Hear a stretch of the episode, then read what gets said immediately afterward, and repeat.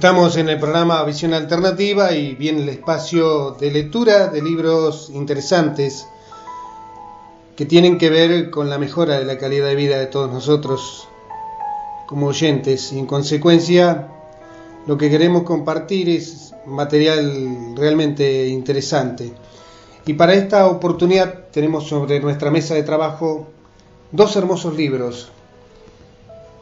Resultados extraordinarios, técnicas y estrategias sencillas para alcanzar tus sueños y hacerlos realidad del psicólogo y pastor evangélico Bernardo Estematea.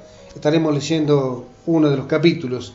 Y también tenemos el libro Siembra para ser tú mismo de René Trocero, donde dice en la contratapa, Siembra para ser tú mismo.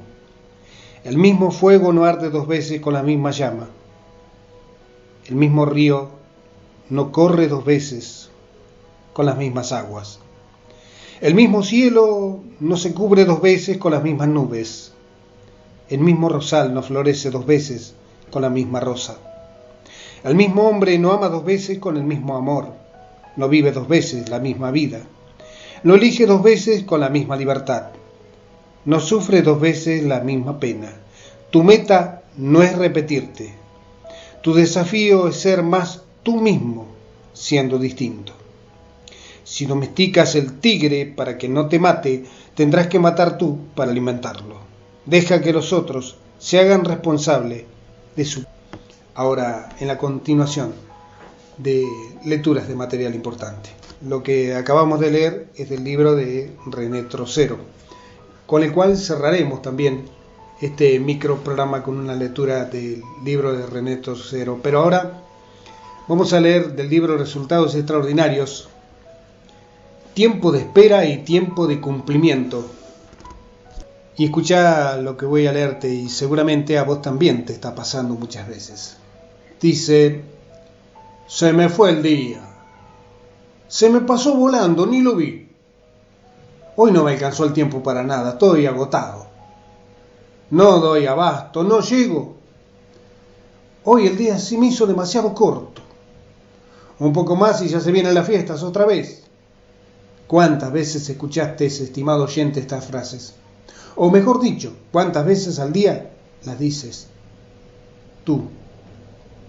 No me alcanzó el tiempo, el día tendría que tener más horas para mí. Generalmente cuando no disponemos adecuadamente del tiempo y no alcanzamos nuestros objetivos, todos enunciamos algunas de estas frases pero todos disponemos del mismo tiempo por día, 1440 minutos, 86.400 segundos, y con el mismo tiempo algunas personas obtienen resultados extraordinarios y otras no. Para algunos es éxito y para otras es frustración e insatisfacción. Por este motivo nos damos cuenta de que no es cuestión ni de más horas, ni de más tiempo, sino de organización. Comenzamos el día con pensamientos orientados hacia nuestras metas, nos dará el poder de iniciar nuestra jornada diaria con esperanza. Tienes que decir, hoy es el día para el logro de mi sueño. Hoy va a ser un gran día. Esto te ayudará a optimizar el rendimiento de todas las actividades que hagas, porque lo que digas de ti mismo y de tu futuro determinará tu manera de expresarte y de comunicarte con los demás. Estás disfrutando del programa Visión Alternativa que sale al aire a través de FM 98.7 todos los días viernes de 17 a 19 horas conducido por Néstor Omar Salgado. Suma tu anuncio publicitario. Vende más en Casbas y en toda la región. Continuamos con la lectura de este artículo de Bernardo Estematea de su libro Resultados Extraordinarios. En estos tiempos se duerme menos y esto ha derivado en el estrés la enfermedad del siglo. Junto con ella ha llegado también el insomnio, mal sufrido por miles y miles de personas de estos tiempos, y como consecuencia de estos males aparecen el cansancio y el agotamiento, encargado de disminuir la respuesta del individuo frente a todos los estímulos que debe afrontar. Un ritmo de vida sin orden nos ocasionará un desorden de todo nuestro cuerpo y un menor rendimiento en todas nuestras acciones. Hay una frase que dice, solo es feliz aquel que cada día puede en calma decir, hoy he vivido. Horacio. Necesitamos organizar nuestros horarios de alimentación, actividades, recreación, descanso y sueño para tener un mejor rendimiento en todo lo que planificamos. Pensamos que no tenemos el tiempo suficiente para hacer lo que queremos y con ese paradigma tampoco disfrutamos del tiempo libre del que disponemos y en consecuencia el estrés aumenta y la frustración crece. Necesitamos premiarnos en nuestro tiempo libre, haciendo lo que nos ocasiona relax, gozo y descanso a nuestra mente y a nuestro cuerpo. Necesitamos valorar el tiempo que tenemos y debemos aprender a utilizarlo. Por todo esto el objetivo de esta lectura que estoy compartiendo con ustedes es brindarle herramientas para que discierna entre lo urgente y lo que puede esperar, entre lo importante y lo secundario, entre lo principal y lo irrelevante. Brindarle pautas para que te preocupes menos y te organices mejor te quejes menos y disfrutes más. El tiempo está a tu disposición. Elimina los ladrones del tiempo, el pasado, el posponer, lo haré mañana o luego, el esperar el momento adecuado. ¿Qué tenemos en nuestro pasado? Recuerdos buenos y malos, ambos son nuestros enemigos. Los malos porque nos dan tristeza, los recuerdos buenos son la victoria del pasado, y son también un enemigo, especialmente para aquellas personas que viven intensamente recordando todo lo que fue. Si abrazamos la gloria del pasado, nos quedamos con eso. Permanecemos en ese tiempo y comenzamos a detenernos.